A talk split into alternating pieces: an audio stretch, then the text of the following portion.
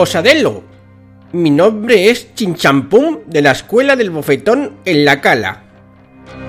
He viajado desde el lejano oriente hasta la Posada Mil Caminos, porque me han dicho que aquí se forman las más increíbles peleas de Val. Mi sensei me ha obligado a practicar mi Kung Fu. ¿Por dónde puedo empezar a darme de golpes? ¿En la mesa de los paloquianos del fondo? Gracias, Posadelo.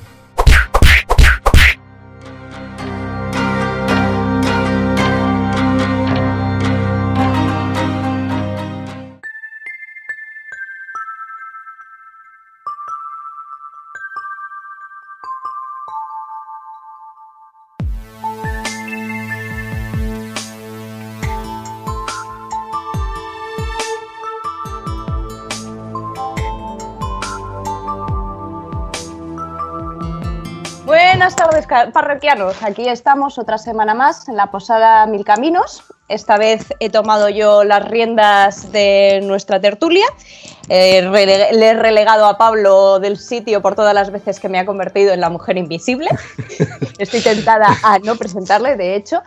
Pero bueno, eh, esta noche vamos, tenemos aquí a Pablo, a pesar de todas las cosas. Sí, em, pues es que he tenido que dejarte el puesto porque, claro, eh, como me he metido contigo, o más bien te he ignorado, pues así ha acabado mi carrera como director de la Posada de Mi Camino. Así que nada, hoy me toca ser parroquiano, que no está mal de todo modo de vez en cuando.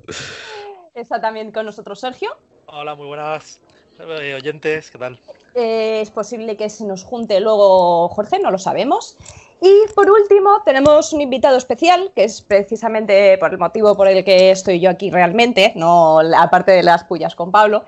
Y es que vamos a tratar de un tema que, me que a mí me interesa eh, especialmente porque son que es algo que he practicado en la vida real, entonces claro, también me gusta verlo dentro de los juegos de rol, que son el tema de las artes marciales dentro de los juegos del rol. Y para eso os he traído a amigo, que también eh, ha aficionado a los juegos de rol enormemente y que sabe un poquito de los juegos de, las artes marciales, básicamente porque ha sido mi profesor fuera de, este, de, las ondas de, de, Kempos. Ahora entendéis por qué le he decidido puesto, si no me mata. Ah, sí, sí, pero si estamos, estamos en cuarentena, no te puedo tocar. Como mucho te puedo mandar una joya virtual que dicen por ahí. En fin, eh, entonces eh, os presento a Chow. Buenas noches a todos, un placer. Que además no solo tiene conocimientos de estos temas, sino que participa en, la elaboración de una página web especializada en las artes marciales y entonces pues hemos querido hacer una tarea conjunta de juntar eh, para unir estos dos mundos que son los juegos de rol y las artes marciales. Entonces, Chow, vamos a empezar por ti ya que estás aquí como artista invitado. Y quiero que cuentes en un par de líneas muy rápidas a tus lectores, que son aficionados a las artes marciales, pero no son jugadores de rol, ¿qué es un juego de rol? Pues un juego de rol básicamente es un juego en el cual tú interpretas a, un personaje. Y dentro de las formas que hay para cuando un personaje eh, hace acciones dentro de ese juego de rol, ver qué tal le salen, eh, pues se suelen usar los dados. Tiras dados y ves qué tal te salen. También hay juegos de rol que son eh, totalmente interpretativos. Y bueno, desde los, en los juegos de rol, desde sus comienzos, pues el combate es como parte de los juegos de rol. El primero fue Dungeons and Dragons y bueno, todo el mundo lo conocerá, Dragones y mazmorras y el combate juega un papel importante. Y bueno, las artes marciales juegan un papel importante en el combate. Y de ahí la relación eh, más directa entre las artes marciales y los juegos de rol. Eh, bueno, eh, te has metido ya directamente a decir por qué queremos unir aquí estos dos temas.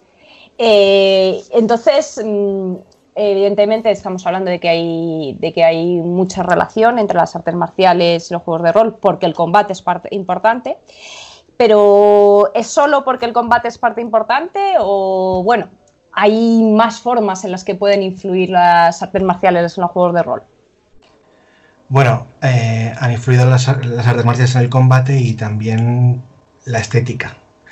Em, de hecho hay muchos juegos de rol que ya sabéis que nacen a partir de, formatos anteriores, como pueden ser las películas. Star Wars tiene su propio juego de rol.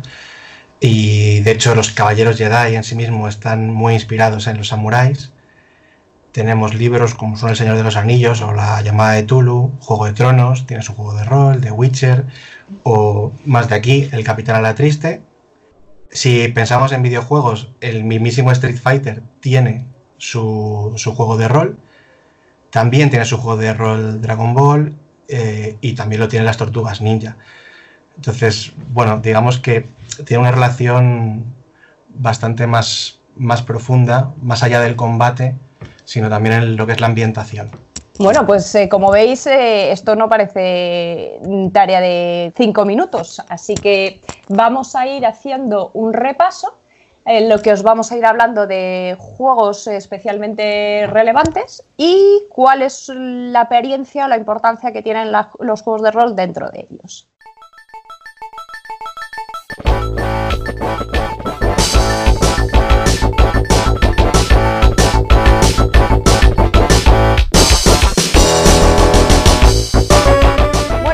Pues eh, vamos a, empezar hablando, ya os digo, de juegos eh, importantes de- del, rol, famosos por todo el mundo, o sea, conocidos por todos, y cómo po- aparecen las artes marciales dentro de estos juegos. Eh, queríamos hablar también de, juegos más centrados est- y ma- en, las propias artes marciales, en las que tienen mucho más importancia, no simplemente es una parte más, pero hemos visto que era demasiado y entonces eh, se quedará para otro día. Si os interesa, lo, haremos. Aparte de eso, eh, todo esto va a aparecer también en la, en la página de Show, porque por eso es un elemento conjunto, www.abasedegolpes.com. Lo pondremos en nuestras redes sociales y todo eso cuando salga. Y con esto, pues empezamos. Y vamos a empezar por el juego más eh, antiguo de todos, la madre del cordero, que es Dungeons and Dragons, que salió en el año 74.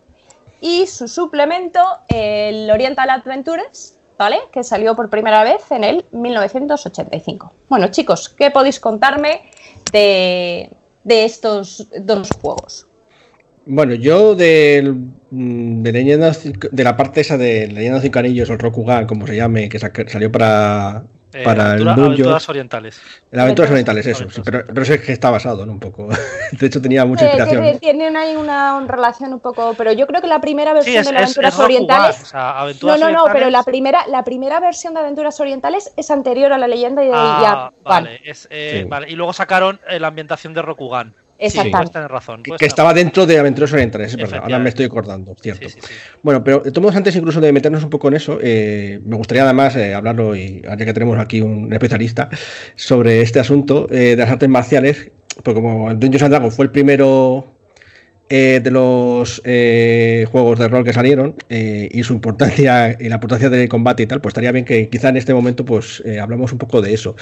Y me gustaría preguntar, o dejar aquí en aire aquí los parroquianos, ¿Cómo, cómo es eso? mm, ¿Cómo, ¿Por qué es tan importante el combate realmente en, en la idea narrativa de, de los juegos? Yo creo que es por el clímax, ¿no? Porque parece que el clímax parece que siempre se resuelve. No sé si ha venido por las películas o por las novelas y tal, pero parece que al final eh, el último acto de cada, eh, digamos, eh, pues narrativa acaba muchas veces por un conflicto que normalmente suele ser pues a, a base de tortas, como, como, como la página de, de Show.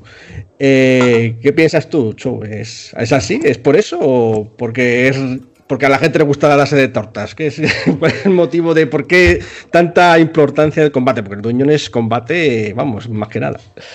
Bueno, yo no soy súper experto en, en juegos de rol, pero al final los juegos de rol eh, surgen a partir de wargames, ¿no? Sí, De juegos de este tipo, en los cuales básicamente eran de estrategia y combate. Y, y, claro, teniendo en cuenta que los juegos de rol nacen de eso, y el primer juego de rol está muy orientado a combate, pues, eh, en fin, se ha ido heredando, ¿no? Yo creo que una parte viene de herencia, eh, y bueno, ahora- sí que es cierto que ahora hay juegos de rol que son más eh, interpretativos o que pueden llegar a ser puramente interpretativos y que no hay combate, Em, de hecho, yo personalmente prefiero los juegos de rol que tienen poco combate. ¿Vale? O sea, no, no, no, me gustan los juegos de rol que estás todo el rato tirando dados, matando bichos y que no tienen historia. Me gustan los juegos que tienen historia. Por eso precisamente me gustan más juegos como La llamada de Tulu, que bueno, hay combate, pero si intentas combatir contra un monstruo de 10 metros, pues estás muerto con, con casi total seguridad. Acaba, mal, sí. Lo que mm, lo que sí me he dado cuenta, y era un poco lo que estaba hablando antes con, Claudia, es que al final las artes marciales en, los juegos de, rol pueden influir en, en, dos formas muy claras. La primera es la narrativa. Y, la narrativa, por un lado, la importancia que le da en esos juegos de las artes marciales y lo bien que está descrita eh, las artes marciales dentro del manual.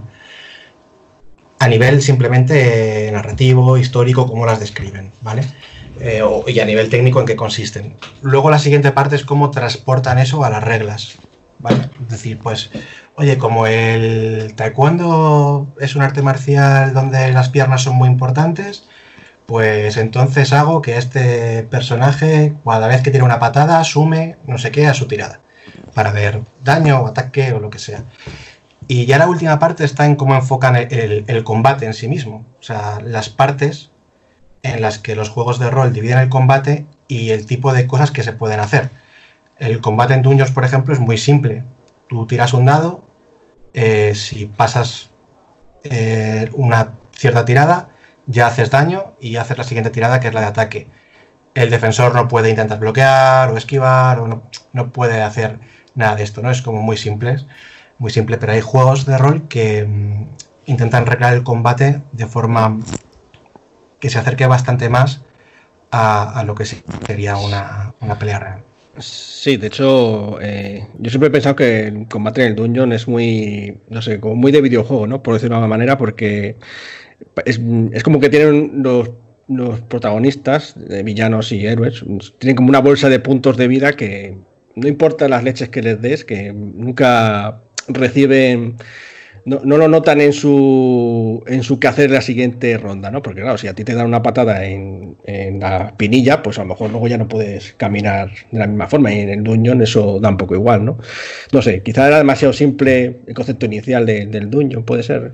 Es, eh, pero es, es, que es un está muy abstracto, porque es verdad que lo que explica Chow de que no hay una, no te puedes hacer una defensa, pero tú tienes una, valor, una puntuación de defensa eh, que, tiene en cuenta si tienes armadura, cuál es tu destreza y tal, y entonces en esa valoración de defensa que el otro tiene que superar ya está como has traído todo. Si no te han superado, es porque o eh, eh, está implícito que has hecho una esquiva, que has hecho no sé qué. ¿Qué pasa? Que está muy abstraído y la gente eso mm, no lo narras, como no lo ves pero sí que está implícito que por eso se contabiliza tu, tu destreza para tu defensa y se contabiliza tu armadura, porque puede ser porque te ha dado la armadura, te ha dado el escudo, te has esquivado, mm, va todo encapsulado y lo que pasa que como está tan abstraído, está todo tan encapsulado en esa puntuación total, no se visualiza lo que es una acción de un combate con sus elementos, por así decirlo. Mm. Está muy simplificado.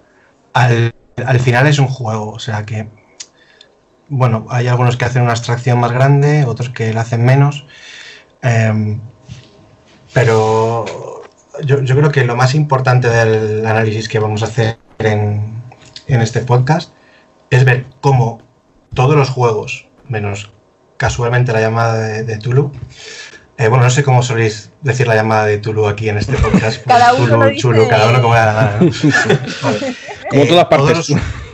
Todos los, juegos más importantes tienen un suplemento dedicado al, combate o a las artes marciales o incluso varios que están inspirados en lo que puede ser la, fantasía o la época, el equivalente a la época medieval en Japón, en China, en, bueno, generalmente suele ser en Japón, en China, no es a nivel de Asia, no, no es que así, es normal. Em, y, esta fue, de hecho, la idea de, por qué hacer el, podcast, porque al final te acabas dando cuenta de que, hostias, es que están en todos los juegos más importantes y hay juegos que están dedicados íntegramente eh, al combate. Y bueno, pues eh, analizando, analizando, dices, está por, por, todas partes. Así que influenciar, yo creo que, que hay una influencia grande. Bueno, pues vamos a empezar con que nos hemos ido con esa primera eh, suplemento para, para, Dungeons, que es el Aventuras Orientales. Y bueno, ¿qué, se, ¿qué podemos decir de las Aventuras Orientales? Yo creo que es algo para darle sentido al monje, a la clase de monje, ¿no? Porque nadie entiende por qué pusieron el monje en el Dungeons and Dragons. Siempre estamos. Eh, es un poco, un poco meme, no sé bien por qué. Porque, Pero eso te lo cuento. Cuéntamelo. Pues hay unos, eh, hay unos libros que en España yo creo que no se conocen, que, pero en Estados Unidos debieron ser muy famosos porque son como una treintena, veintena, una cosa de esas. De hecho, ha habido alguna película. Se llaman The Destroyer y el person se, se empezaron a escribir en los años 70 o por ahí. Y The Destroyer, el personaje principal es un espía asesino entrenado en artes marciales. Y entonces, eh, eh, eh, básicamente, el autor dijo, se, se, basó en ese personaje para hacer su monje. Le debía flipar y lo, lo incluyó. Vamos, que lo puso ahí porque quería hacer su monje del dungeon y ya está, es lo que hay.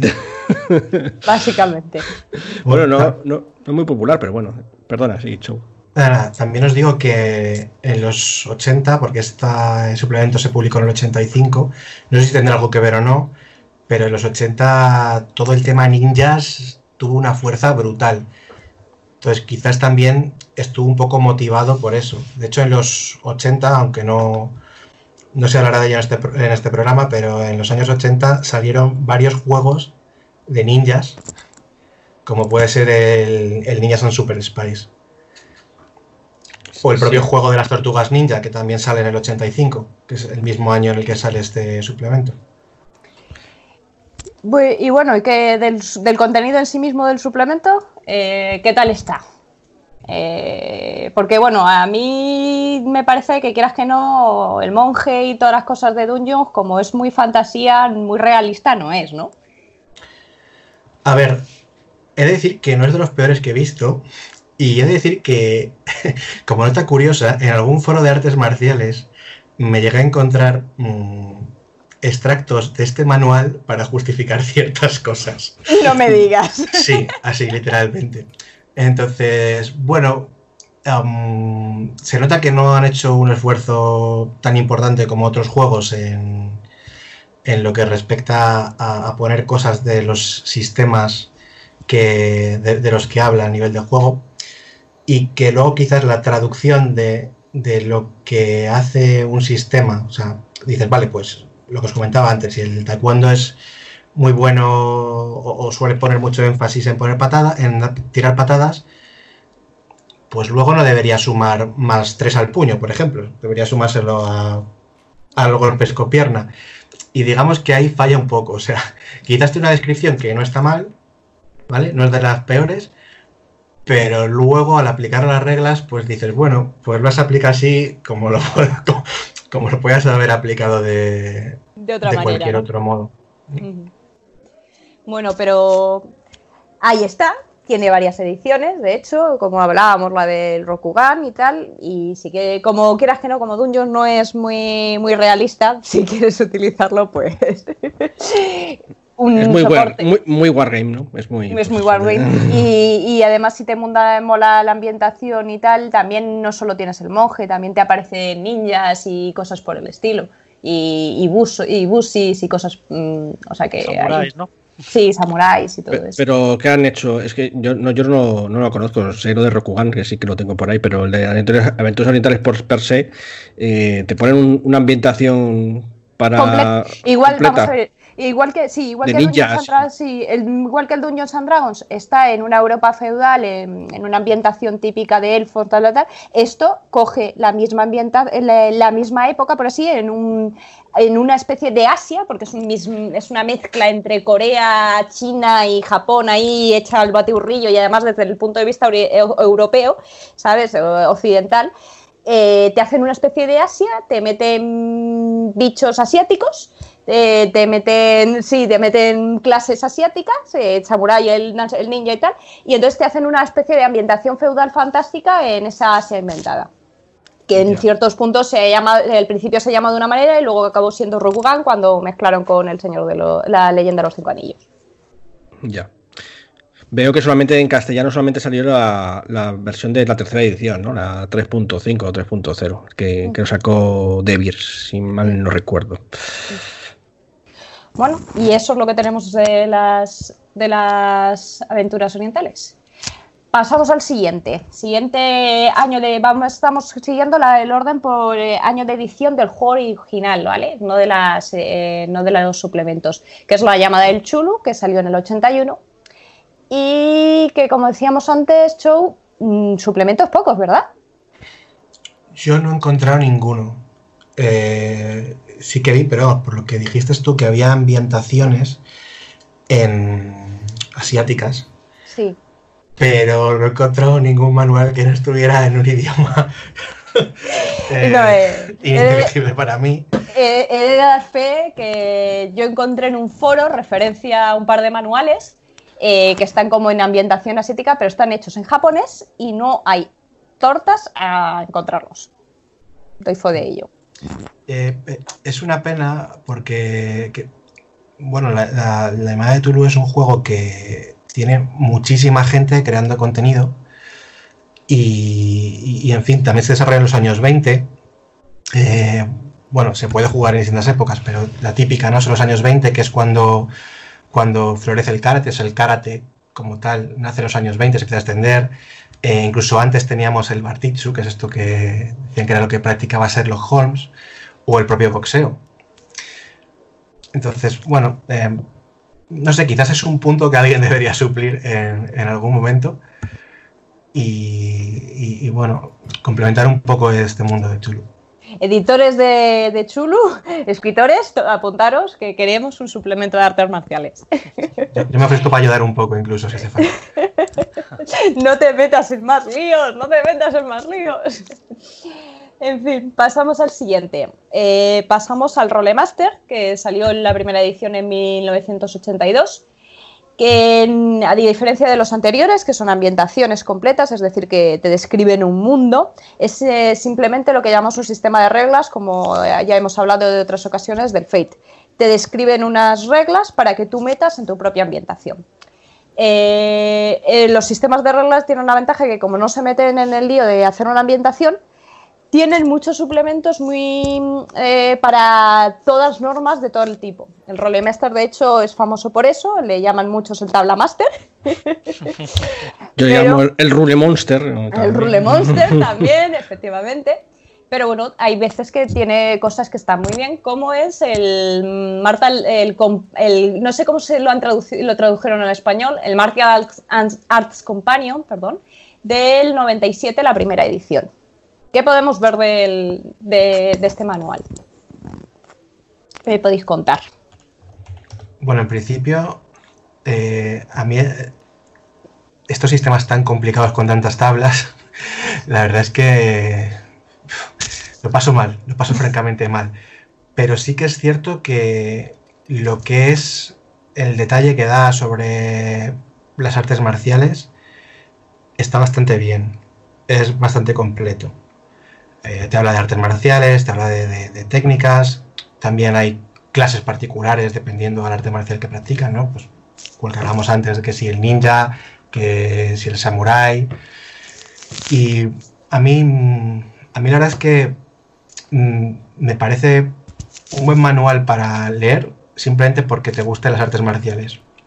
Porque está todo bastante bien y como aparte, pues lo que sé, tienes también pasaba en, el, en el de Dungeons and Dragons, que si dibujos de armas, eh, dibujos de personajes pues con, la indumentaria propia o la armadura, eh, pues está, está interesante, la verdad. Debe tener seguro que hasta una lista de, de cómo golpea, ¿no? de críticos y tal, de maneras originales de romperte los huesos, de... Pues, pues ahora, no, lo recuerdo. Yo he de decir que tablas como tal no te creas que he visto. Ah, ¿no? Pues, pues no. O sea. Pues si, no has visto una tabla, os habéis equivocado de, juegos. O sea, de memoria no me suena haber visto lo que es una tabla. De hecho, como tenía oído lo del Table Master, eh, la hice así una pasada rápida buscando una tabla y dije, aquí no hay ninguna, qué cosa más rara. No, puede ser, puede ser que aquí te cuenten un poco la manera de adaptar el millón de tablas del básico. bueno, también puede ser. A lo mejor lo he visto mal, ¿eh? porque también le he hecho un vistazo rápido. Luego, lo tienes que enlazar con el, con el Rolemaster, con la edición normal para, ver. hace referencia de tablas. Este, en este, manual no, no, aparecen todas las tablas y todo este tipo de cosas, pero, eh, pero bueno, claro, luego lo tienes que usar con el otro. Aquí te dice lo que sumas o lo que restas. En, ese caso, si es un libro así que, digamos, muy explicativo y tal, hasta puede ser útil en otros juegos de rol, ¿no? Porque, bueno, si te enseñan las armas, eh, qué hacen, yo qué sé, armas de cadena ninja o algo así, pues, no sé, puede ser una referencia útil, creo. De hecho, sí que me suena que algunos suplementos, cuando en su momento de Role Master, merecían la pena, aunque sea solo por eso, ¿no? Porque mm, los tíos que lo hacían eran tan sumamente detallistas que, claro, ese tipo de cosas, pues le quedaban bien. Bueno, para eso ya tenemos otro luego que ya lo veremos, pero antes vamos a hablar de, uno, que es el Marvel, eh, los, eh, son dos juegos que salieron en el 84 y en el 85, pero que son de la misma línea, porque son juegos basados en las, las dos grandes casas de, de cómics, que son el Marvel Superhéroes y el DC Héroes, ¿vale? Eh, esto, estos juegos eh, de, rol tienen las artes marciales, pero es un poco diferente, no tienen suplementos, ¿verdad, eh? No, no tienen suplementos porque básicamente las artes marciales aparecen porque hay superhéroes que, digamos, su habilidad son las artes marciales. De hecho, hay algunos que su única habilidad son las artes marciales. Otros son las artes marciales y aparte tienen algún otro tipo de poder, ¿no?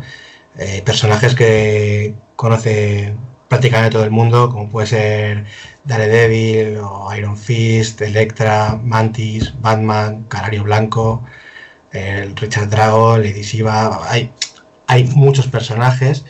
Y de hecho durante los años 70 eh, Marvel estuvo publicando bueno, una, una revista, porque era una revista que es Deadly Hands of Kung Fu, de la cual tenemos un, artículo al respecto en la página web y es muy curioso.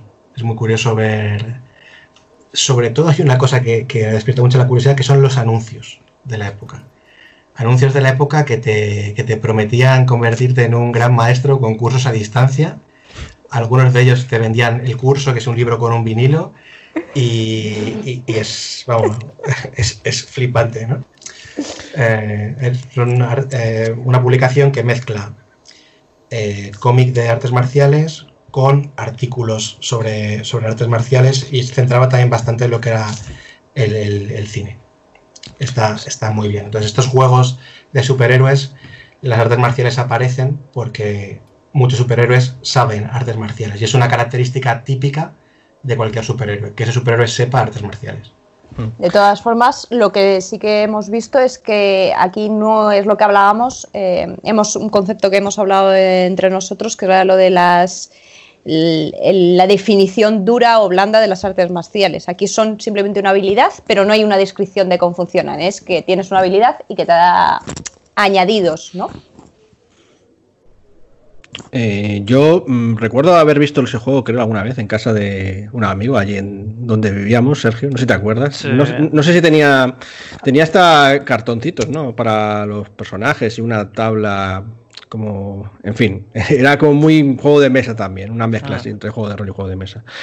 Pero supongo que también eh, que metieran todos estos personajes y las artes marciales tendrá que ver con eso que habéis dicho al principio, ¿no? Que en los 80, eh, finales de los 70 quizá, había un pues una cultura, se había, digamos, hecho una cultura mainstream de los ninjas y los samuráis y toda esta historia y tal, porque efectivamente es cuando aparecen personajes como Iron Fist, ¿no? Electra y tal, que, los explotan en, en, los cómics y eso. Asumo que debe ser por eso, porque también aparecen tanto esto de los... Eh, Batman no, pero Batman, bueno, Batman era más por los gadgets casi que por, artes pero, marciales. Pero si ves la definición de Batman en el este, tiene una muy alta puntuación de artes marciales. Porque quieras que no es, un luchador cuerpo, a cuerpo. Pero ya quizá adaptado precisamente a todo este Sí, bueno, eso ha Este- sido cuando, cuando en esa época, porque Batman es anterior, Batman se ha remodelado y entonces se le ha metido, porque lo que hacía el Batman original era boxeo puro y duro. Acordados de los Pumpan y la que y aquella original de dibujos animados. Sí. Bueno, las artes marciales han, han sido parte de, de los personajes de cómic desde bastante antes. ¿eh? Yo no te diría desde su creación porque Bueno, no, porque no soy experto en, en la historia de los, de los cómics, pero puedes tirar mucho más atrás. Lo que sí que es cierto es que cómo practican o cómo hacen artes marciales los personajes sí que depende bastante de la época. O incluso que salga un personaje específico que hace un estilo de lucha, que practica un estilo de, de lucha específico. Pero está bastante más atrás. Y todavía si ampliamos artes marciales a también lo que son las artes marciales europeas o los sistemas de combate europeos, que de hecho hablaremos más adelante, temas como la esgrima, eh, pues, eh, pues la verdad es que siempre, siempre han estado ahí. Piensa que el Eh, boxeo está con nosotros desde eh, miles de años antes de Cristo. he de decir, ahora que lo mencionas, hay uno de los personajes que es, de, Marvel, pero no aparece, no aparece en el Marvel Superhéroes como tal, porque se le considera un poco secundario, pero es uno de los primeros practicantes de artes marciales y probablemente el número uno en, en- dentro de lo que sea, si hiciésemos una valoración de los mm, artistas marciales de- de Marvel, que es Wong, que a lo mejor lo conocéis por las recientes películas, que es del Doctor Strange, de- el Doctor Strange es el, es el, eh, el monje que está allí en el Tíbet, y es, eh, es- su primera aparición es en el 63. O sea que es bastante, bastante antigua, es de, de antes del juego de rol, etcétera, etcétera. Me gustaría dejar claro una cosa para los que no sepan mucho de juegos de rol, porque has hablado antes de artes marciales duras y blandas. No, no, Eh, que decía, de, quería hablar de, bueno, sí, eso es Sí, no, no, es, que es lo digo porque lo puedo entender mal. Sí. Eh, No, yo decía, a, a estaba hablando en no es ese que momento de la blandas y artes definición. marciales duras, sino que a nivel de juego, un personaje que sepa artes marciales, pues mm, le puede suponer que los cambios de reglas sean muy blanditos, o sea, sea muy sencillito, que simplemente digas, bueno, pues si sabes artes marciales, cualquiera, la que sea, eh, sumas dos a tu ataque y uno al daño, por ejemplo. Y luego estaría la parte de dura, de reglas duras, que es que el tener conocimientos de artes marciales, pues te, aparte de añadirte bonificadores, te deja a lo mejor hacer técnicas especiales o te da otro tipo de habilidades que no tengan que ver con el combate, porque esto pasa en varios juegos que, que el saber un arte marcial no solamente te da ventajas a nivel de combate, sino que te las puede dar en otros campos, como pueden ser eh, temas en los que tenga que ver la destreza o la percepción o la concentración. Entonces se refería a eso, ¿vale? No, no es nada a nivel de artes marciales duras y artes marciales blandas, sino a nivel de reglas. Efectivamente. Bueno, y con esto pasamos al siguiente, que era el, otro que, estábamos hablando, eh, que queríamos mencionar de- del tema de, de la, lo completo que es el manual, que es el GURPS. El GURPS, igual que el Rolemaster, es un sistema de juego. Este salió en el 86, ¿vale? Y tiene dos suplementos, uno que es específico de artes marciales, que el primer- la primera edición fue del 90, y otro que es una ambientación en China, que también tiene, tiene detalles. Ya, o sea, es, uno hablaríamos más de lo que es sistema de reglas para artes marciales y el otro es una ambientación, en, eh, no tanto a lo que es eh, en las reglas, sino lo que es lo que hablábamos de la narrativa. Bueno, ¿qué, qué- qué podemos decir del, del martial arts? Nos ha sorprendido, ¿verdad? Sí, es una pasada. Y la verdad es que este manual se nota mucho que han hecho un esfuerzo grandioso en temas de investigación. Se nota mucho que hay artistas marciales implicados en la escritura del manual. Habla de artes marciales y de sistemas de combate de, cuatro de los cinco continentes. El único que se deja es Australia. Cuando habla, habla con propiedad y mm, lo que menciona de las artes marciales es cierto, o sea, está, está bien hecho. Generalmente cuando las artes marciales aparecen en juegos de rol, em, bueno, pues suele haber artes marciales que son artes marciales que existen de verdad y luego artes marciales fantásticas o inventadas, ¿no? a mí me parece muy importante que cuando un juego de rol está poniendo artes marciales que existen de verdad, que las describa bien. Aunque luego a nivel de mecánica no coincida, pero por lo menos que lo que ponga de ese arte marcial sea cierto. Mm. Si vas a poner cosas de un arte marcial que es de verdad mal, pues invéntate un arte marcial, ponle el nombre que quieras y, ya está. Y no uses artes marciales que existen de verdad mm. y los describas mal, ¿no?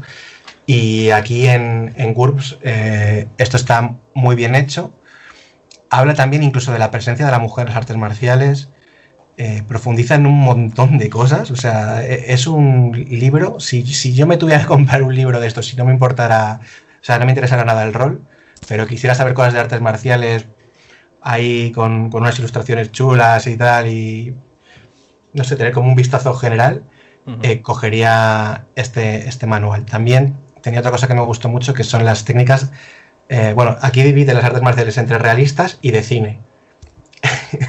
y a mí eso me, me gustó, me, gustó mucho. Sí, sí fue es, un punto, es un punto gracioso el hecho de que decir, vale, si quieres jugar, o sea, te coge las mismas eh, artes marciales, pero dices, esto es si la quieres jugar siendo realista. Y ahora te añado estos pluses si la quieres jugar flipándote como en una película de cine. Hostia, qué bueno eso, ¿eh? Sí, sí, sí, para, según tu ambientación, como quieras hacerla. Sí, sí, sí. Joder. Y por, comparación, eh, Show, eh, está claro que te gusta más el de, Gar, el de que el de Rolemaster, pero ¿por qué es mejor que el de Rolemaster, eh, el manual de combate? Yo creo que profundiza más el de Guts, profundiza bastante más, es más preciso.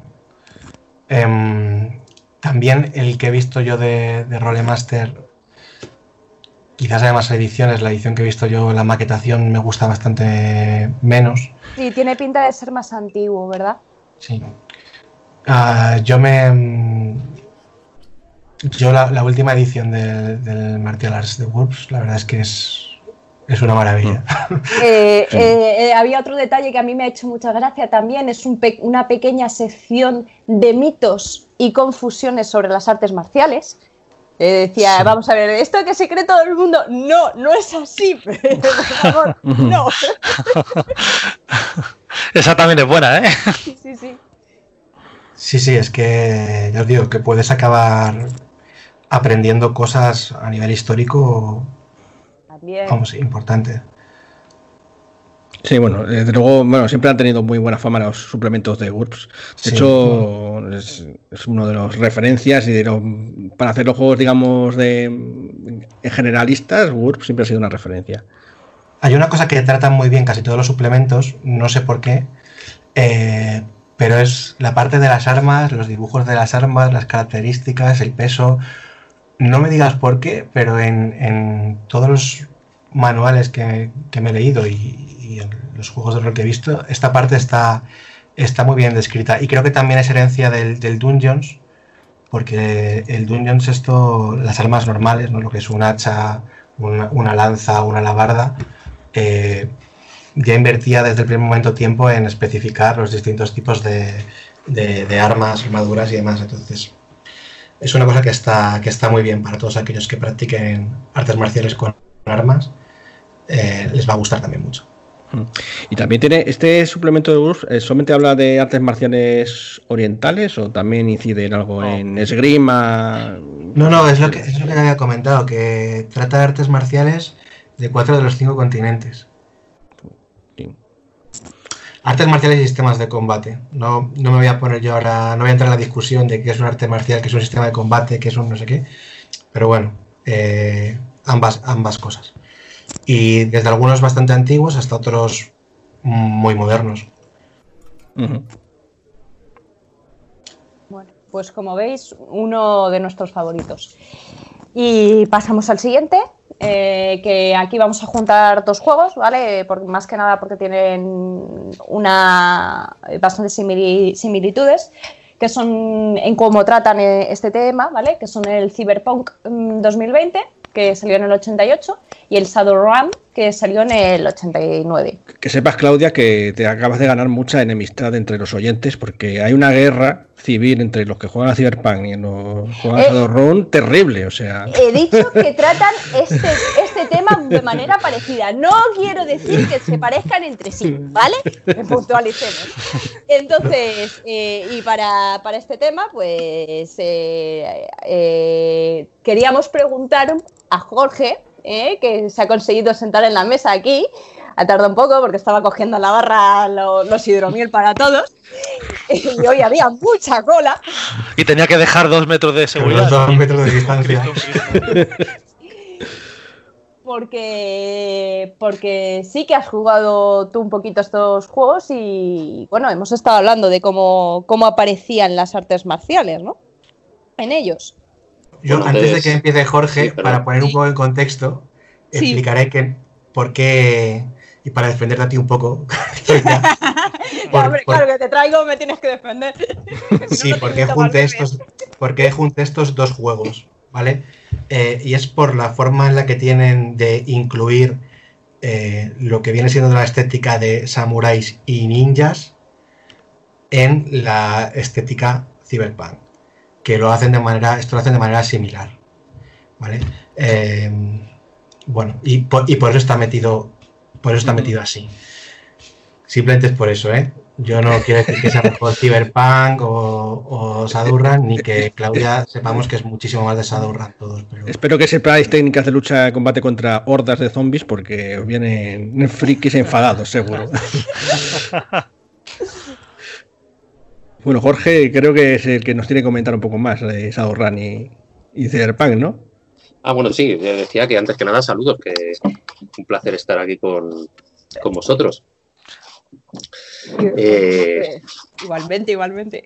Vale, vale. Que, que sí, efectivamente, es- está compli- complicado ¿eh? conseguir hidromiel. Ahora con el COVID, no, hay quien. Con a la mí no me fastidies. El hidromiel este está ya pasado, tío. Te lo has estado ahí pimplando en la Pero, barra. pero no es culpa mía, no ha sido culpa mía. Nada, evidentemente, pues sí, tenéis, tenéis razón en lo que comentáis. Es un, son ambientaciones que tratan, por lo menos, el tema de artes marciales de forma, de forma bastante similar. Y la cosa es que si nos vamos a autores de, ciencia ficción, de cyberpunk, vaya, como William Gibson, de, los que beben ambos, ambos juegos de rol, nos podemos encontrar con, ya con, esa, digamos, esa forma de integrar el tema de, como, como decía Chow, de los samuráis, de, de los ninjas y sobre todo el, la cultura asiática, en lo que es eh, esa, esa ambientación futurista. Y la cultura asiática trae de la mano pues, muchas veces pues, todo esto, el tema de artes marciales, etcétera. Entonces no es raro en absoluto ver en ambos juegos a, a personajes orientados al combate practicando alguno de los diferentes estilos que, que vienen de la, de la cultura asiática. Por supuesto, cada uno, alguno potenciado con ciberreflejos y ciberimplantes y otros con poderes mágicos, ¿no? En el caso de, de Shadowrun, como es, como es el caso de los adeptos físicos, que son como una especie de, de monjes que usan pues una fuerza mm, parecida a la magia, ¿no? Para- El ki, podemos Sí, decir. el- sí, el ki, en re- en- sí, es como una especie de, de ki, pero a lo bestia, digamos, ¿no? O, o quizá un ki recuperado a lo que se cuenta que hacían antes, antiguamente, los, ¿no? los, los viejos maestros de artes marciales, que hay por ahí textos que dicen que alguno que sí levitaba o que hacía pues, auténticas proezas, ¿no? Pues es un poco como que al fluir otra vez la magia se recupera otra vez eso y ves a, a estos personajes, lo que digo, los adeptos físicos, haciendo proezas del estilo. Y de hecho, pues yo qué sé, matando a gente de, un tortazo y mandándolo volando, o yo qué sé, o ellos mismos haciendo cualquier virguería de este, de este estilo. Cyberpunk es un poco diferente, se parece más a, a, pues a, la- a- las novelas de las que, a, las que hacía mención antes de, de William Gibson. Hay personajes, pues eso, entrenados, como se dedican a, pues yo qué sé, desde mercenarios a guardias de seguridad, etcétera, pues eh, como parte de su, de su oficio aprenden este, este tipo de disciplinas. Lo que pasa es que, claro, como comentaba antes, pues se ven como superpotenciadas, pues yo qué sé, pues por ciberreflejos y cosas por el estilo, entonces, pues yo qué sé, esa, lo que unos hacen a través del ki, los otros los hacen un poco a través de los cables, ¿no? Y de, y de los implantes que potencian a nivel neuronal. Lo que sí que estuvimos viendo es que aunque sí que hay una influencia a nivel de estética y bueno, y como hablábamos de los, pues está la, la corporación Arasaka, están los samuráis, en, en, Cyberpunk, están los samuráis callejeros en Shadowrun. Eh, lo que es una, una, cosa es que ahí narrativamente aparecen, hay una influencia estética, pero en cambio a nivel de normas vuelve a ser uno de estos sistemas que, aportan simplemente un, bonificador y poco más. No hay muchas reglas específicas para, este tipo de cosas, ¿no? Bueno, en el caso de, de Shadowrun quizá, si no recuerdo mal, yo lo jugué bastante hace tiempo y si no recuerdo mal, sí, las artes marciales tampoco te abren un abanico especialmente amplio de maniobras ni nada por el estilo, sino que te dan te dan bonos y evidentemente te hacen más eficiente en el combate cuerpo a cuerpo. Pero en Cyberpunk es al, contrario, ¿eh? tienes unas, unas, para empezar, no sé si son como 10 artes marciales diferentes o una cosa así, y cada una em, con sus maniobras especiales y con sus bonos diferentes. Pero evidentemente, yo que sé, algo como la patada, por poner un ejemplo, es como una, un montón de estilos. Pero luego cada uno pues tiene bonos diferentes. Es decir, que, que en Cyberpunk sí que detallan más. No sé hasta qué punto eso puede contribuir o no. Eso ya es otro debate a, a la experiencia de juego, pero, pero ahí, ahí está. Sí, bueno, lo, que pasa es que sí que es verdad que detalla bastante más que el Shadowrun, pero comparado a lo mejor con, lo que es el GURPS y el tal, se, se quedan bastante más cortitos. Es más un cuadrito con, técnicas y, y, bonificadores según la técnica, ¿no? Sí, podría ser. Yo, es que eh, este um, GURPS, eh, de artes marciales que hacíais mencionantes, no lo he llegado a, leer ni a jugar. Entonces, no sé, entiendo que si es algo, es un libro especialmente dedicado por esto, a la fuerza tiene que, tiene que estar más detallado y, y, dar más color a todo este tipo de estilos, pero sí, probablemente pues, pues sea bastante más, más elaborado. Es que hay sistemas que se ponen muy, muy duros, ¿eh? O sea, que, describe las artes marciales, las técnicas para conocer esta técnica, antes tiene que conocer estas dos otras. Y, y sí, hay algunos que son muy, muy duritos con el tema de reglas, la verdad. Bueno, para quien le guste eso está genial. Yo, a, a mí quizá ahora que me, yo que sé, evolucionado o, cambiado de forma de ver las cosas, pues no me llama tanto la atención, pero vamos, me pilla a mí algo así, yo que sé, a los 18 o 20 años, que estaba ahí flipado eh, entrenando taekwondo y, con, y jugando al rol y hubiera flipado con esto. Entonces, pues según a quien, quien le pille le puede molar mucho. en cuanto a lo que decías, Claudia, antes del, del tema de los samuráis urbanos, simplemente hacer una, una puntualización. Fíjate que evidentemente la palabra está, está tomada de donde está tomada, pero fíjate que más que por el hecho de que de ser artistas marciales, me parece que viene el tema de denominar los samuráis, porque si te fijas, ese tipo de personajes se parecen mucho a los Ronin. Son como guerreros sin amo, mercenarios, ¿no? Al fin y al cabo, que, que, se van, van ofreciendo sus habilidades pues en función de, pues yo qué sé, de su código personal o incluso de para sobrevivir o lo, que sea. Más por el hecho de que, de que tengan que practicar a la fuerza algún arte marcial. De hecho, te puedes hacer un, un samurái urbano que simplemente sepa pelear o que sea muy bueno disparando o cosas así, ¿sabes? O sea que esa es claramente una influencia completamente narrativa, estética y, no, y no lo que es de habilidades. ¿no? Por lo general coinciden las dos, pero, pero no, es no necesariamente van ligadas. Sí, yo, tengo el suplemento y te puede, puede ser un samurai, creo que tenga sean armas mm, de energía muy tochas. Sí que es, mucho más la, el tema filosófico, influye en el tema narrativo, la ambientación. Bueno, y eso eh, de, estos dos juegos. Pasamos al siguiente bloque. Aquí vamos, no vamos a hablar de un juego concreto, sino vamos a hablar de una ambientación general, que es la de Mundo de Tinieblas, que empiezan a salir en el 91.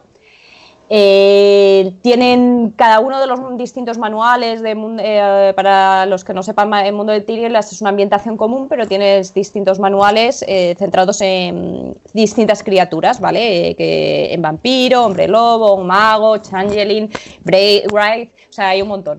pero sí que tienen las normas en común, por así decirlo. El sistema de juego es el mismo, el mundo es el mismo y cada uno de ellos tiene su pequeño apartado de, combate dentro, ah, de, dentro del libro y luego además hay un, suplemento que es común para todos, que es el, el, suplemento de combate de Mundo de Tinieblas, que salió en el 96 y que tiene una pequeña peculiaridad y es que está basado en, un juego que mencionó Chu antes, que es en el juego de rol de Street Fighter, porque son de la misma editorial.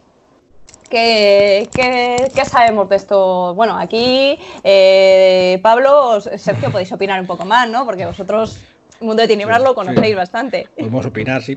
Primero aclarar eh, que cuando hablamos de este suplemento hablamos de, es uno clásico, o sea, ya digamos está descatalogadísimo y, y es del sistema narrativo clásico. No es ni siquiera de la edición 20 aniversario ni la nueva edición esta de Vampiro quinta edición y demás. O sea que bueno, es, para que lo sepan porque bueno, las reglas de como seguramente sabrá Sergio, son un poco farragosas las reglas de, combate en, en modo de tinieblas, ¿no? Bueno, era un poco la vieja usanza, ¿no? En, ahora, ahora con las evoluciones que ha habido, sí que es verdad que nos parecen que hay que tirar demasiado dado, ¿no? Para resolver demasiado que tampoco aportan mucho color, ¿no? O sea, no es que esté haciendo una técnica súper complicada y de repente, no, no, es que simplemente un puñetazo me lleva tres tiradas, ¿no? Entonces. Uy, eh, realmente puede llegar hasta cuatro tiradas el dar un puñetazo, porque es. Eh, yo no sé si esto, eh, Chow pensará que es realista o está bien, pero eso de tener que Atacar primero. Eh, a ver si se defiende el otro. Si no se defiende, eh, le hago el daño. Bien, le tiro el daño. Y luego hacer el, aguante, la resistencia. Y de maneras, cuatro tiradas para resolver un puñetazo. no, juego, no los juegos que se hacen llamar narrativos, eso juego. Yo, yo creo que, claro, cuanto más te intentas acercar a la realidad de lo que puede ser un combate, más tiradas tienes que hacer y más aburrido es el juego, porque claro, si yo tengo que estar haciendo una tirada por, por cada cosa que ocurre, pues acabo frito, probablemente. Es decir, vale, alguien me tira lo que tú dices, un puñetazo. Eh, entonces, como era un puñetazo, yo eh, el que se defiende puede tirar para ver, yo qué sé, si lo esquiva, si lo bloquea, si logra interceptar el puñetazo, si lo esquiva, como lo esquiva? ¿Se va hacia un lado y entonces le da la oportunidad de golpearle a la vez? ¿O lo esquiva porque se va para atrás y simplemente lo esquiva y el otro puede seguir atacando, ¿no? O sea, mm, a mí me gusta bastante un juego en el que hablaremos, supongo, en el siguiente programa, eh, como lo trata el de, las tortugas ninja, porque te, te permite hacer eh, distintas cosas, pero puedes caer en esto, puedes caer en este bucle de le tiro un puñetazo, pues yo se lo bloqueo y contraataco, ah, pues yo se lo he vuelto a bloquear, ¿no? Y, tirarte ahí un montonazo, un montonazo de tiempo tirando dados, lo cual es mm. pues extremadamente pesado para, para casi cualquier persona. Quizá, la, solución, ahora que no nos oye Miguel, sea informatizarlo. Informatizar. le das ahí, metes las variables y ala, que te cuente lo que ha pasado. yo estaba pensando un poco en séptimo mar, que se hacía un poco lo que estaba diciendo Chow, ¿no? De ataco, defiendo, paro, ataco y paro, pero se hacía Bueno, de séptimo mar hablaremos luego, o sea que guárdate la opinión. Pues estamos desviando además. Realmente vamos a hablar del de suplemento de combate, que efectivamente salió a, rebufo de. Bueno, a rebufo, porque salió el Street Fighter, el juego de rol, que ya hablaremos en el próximo programa. Eh, y, y, sacaron, usaron el mismo sistema, este narrativo un poco farragoso, pero lo ampliaron más e incluso añadieron cartas, que eso da mucho para hablar también, porque bueno, eh, yo siempre he tenido un poco la duda Aquí tenemos a artistas marciales que eh, respecto a esto de las cartas le quita un poco de aleatoriedad al combate y le añade, o sea, de caos y le añade un poco más de estrategia. Eh, en un combate, digamos, real, aunque sea de exhibición, eh, ¿es más estratégico el combate o es más caótico? Porque aquí parece que prefieren tirar por, por lo estratégico en lugar de lo caótico cuando usan las cartas. ¿En un combate uno contra uno? Sí.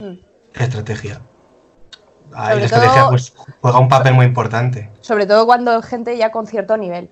A nivel competitivo, pues igual que cualquier otro, otro deporte. De hecho, tú cuando vas a, combatir contra otra persona, si tienes la oportunidad, las primeras cosas que haces es verte vídeos para ver cómo, para ver qué tipo de cosas hace, cómo suele entrar. Eh, ver si tiene alguna, alguna gesto identificativo de decía que no me quería poner tampoco muy, muy técnico, pero la estrategia es muy importante. Y si te vas a deportes donde son no sé cuántos asaltos, pues tienes que, tienes que tener una buena estrategia para aguantar todo ese, todo ese tiempo. Si me hablas de combate más callejero, más de que te vengan cuatro personas, vosotros seáis tres, uno se cae al suelo, eh, otro se pega con una farola, em, ahí ya sí que puede ser todo bastante más caótico, ¿no? La estrategia es más difícil. Pero en un combate uno contra uno que tú sabes dónde te vas a pegar, cómo es la zona en la que te vas a pegar, que sabes que es uno contra uno, que has visto vídeos del otro pegándose antes, que se está entrenando para ese momento, que llevas unas protecciones, una indumentaria específica. Eh, sí, la estrategia es importante, sí. Supongo que tiene sentido esto de las cartas, porque si viene un juego que es el Street Fighter, que la idea es que luchas uno contra uno, pues bueno, me imagino que les pegaba el concepto de, las cartas, ¿no? bueno, tienes las dos partes, ¿no? En el Street Fighter tienes la parte que es el combate uno contra uno, y luego también el, el Master eh, podía hacer partidas fuera, ¿no? Que es más, sería más la parte de la peli donde se están pegando fuera de, fuera, digámoslo así, del tatami o del cuadrilátero, como lo quieras llamar eh, pero sí, yo creo que es un buen, es un buen punto, ¿eh? lo de las cartas, a mí me gusta. Sí, eso podremos hablarlo quizá en el próximo, que haga un juego en concreto de, esto. Y no sé. Y yo ya digo, no me acuerdo mucho del combate, no sé si le habéis echado vosotros un vistazo, eh, si os gustó mucho o poco. Yo no he tenido opción de mirarlo. Eh, sí que he leído comentarios y dicen que es un poco irregular, porque sí que tiene una más o menos está un poquito trabajado el hablar de las artes marciales, pues sobre todo supongo que tenían el, el, trabajo ya del Street Fighter, pero que luego se hacía bastante farragoso el jugar con él y tal. Sí que define medianamente, yo por ejemplo lo que sí que he visto, por ejemplo cuando lo he visto aplicado en, en Mago, que es una mega simplificación de todo esto, lo que hacen es que no se meten en el mogollón de decir esto es karate, esto es taekwondo. No, mira, dicen tienes estilos de. Esta vez sí que son estilos de combate blandos y duros. Tienes estas técnicas si tu personaje hace un estilo blando, estas técnicas si tu personaje hace un estilo duro, estas técnicas que las puedes coger, hagas los que hagas, y dependiendo de tu nivel, las, eh, las eliges y punto y te venden 15 mm, técnicas, 10 mm, técnicas para que tú vayas cogiendo en función de tu nivel y tal. Entonces, no se meten en ese lío, como decía yo, de decir, es que esto es karate y luego mmm, pifiarla monumentalmente con el esto, ¿no? Te, dicen, hay estilos blandos, estilos duros, tienes estas técnicas, elígetelas y hazte tu, tu artista mm. marcial. Bueno, sí que hace una cosa que, como dijo Chow antes, que eh, como no quieren meterse en decir, no, el karate es así y tal, pues efectivamente sí que se han inventado sus, sus sistemas de sus sistemas de artes marciales, ¿no? Que están eh, que aprovechan un poco eh, eh, pues las características de las criaturas estas de la noche, sus habilidades, ¿no? Sergio, que se conoce un poco algunas, ¿no? Como el Kailindo, el Do y esas cosas. Ah, bueno, claro, sí, cada, cada, es verdad que en el mundo de tinieblas cada criatura suele tener, o no, sí, bueno, cada... Cada grupo de criaturas. Cada grupo de criaturas. Bueno, en realidad es que, por ejemplo, en el caso del Kailindo suele estar asociado a, un, a una tribu. a un, claro, a un a una tribu de hombre lobo, ¿no? recuerdo, sí, sí. Y, así pasa con todo, ¿no? El Do, pues asociado a un, a un grupo de magos, ¿no? Y entonces suele, suele haber alguien que destaca más, alguna, algún arquetipo que destaca más en, en artes marciales. Eso sí que ocurre en toda la línea de Mundo de Tinieblas. Y que, y que eso, y que como decía Pablo, eh, se caracterizan porque son un arte marcial inventada y que aprovechan las características especiales de esa criatura. Es decir, por ejemplo, el, el, Kailindo aprovecha la, transformación de hombre lobo a, humano y va cambiando y mete las garras y mete los bocados. El, do de los magos utiliza la, magia para, focalizar los golpeos, etcétera, etcétera. Sé menos de la de los vampiros, que se llama, eh, tiene un nombre muy, muy entretenido, que es Kibatsusemutsu. si lo he dicho bien, no lo tengo Jutsu, Jutsu, termina con Jutsu. Jutsu Jutsu. Bueno, un trabalenguas, como veréis. Pero... ¿De, qué, ¿De qué clan es esta arte marcial? ¿Quién la suele practicar? Pregunto, ¿eh? Ellos, Y creo, creo que los Gangrel y los Brulla. Y creo Ah, que se vale. enseñó un toreador, por lo que leí por ahí. Bueno, un, no un- un lío, un lío. Lío. Pero, pero a todo esto, eh, estoy hablando de los vampiros occidentales, porque luego hay un, cap- un libro que se llama Kindred of the East que, que habla más cosas. Yo no- ahí no lo tengo por ahí, porque como estamos aquí en cuarentena, no puedo ir a buscarlos. Pero está- tengo un libro que, que viene también lo de los vampiros del Oriente y tal, que a lo mejor vienen más. Y bueno, antes yo creo, ah, ya que lo diga Claudia, ¿no? Pero eh, eh, comentar también que esto de usar las características físicas de o, o- o propiedades eh, naturales de estas criaturas, es- no está un poco comprado a lo mejor de también la idea de los artes marciales, por ejemplo, orientados solamente a mujeres, ¿no? Que, que son más pequeñas o más... Sí, puede ser. No sé, no se me había planteado. Mira, me acabas de. a- Pues, bueno, sabe más respecto de esto. Sí, no, Chou sabe más de esto porque ha dado bastantes cursos de defensa personal femenina, ¿verdad? Uno o dos, sí.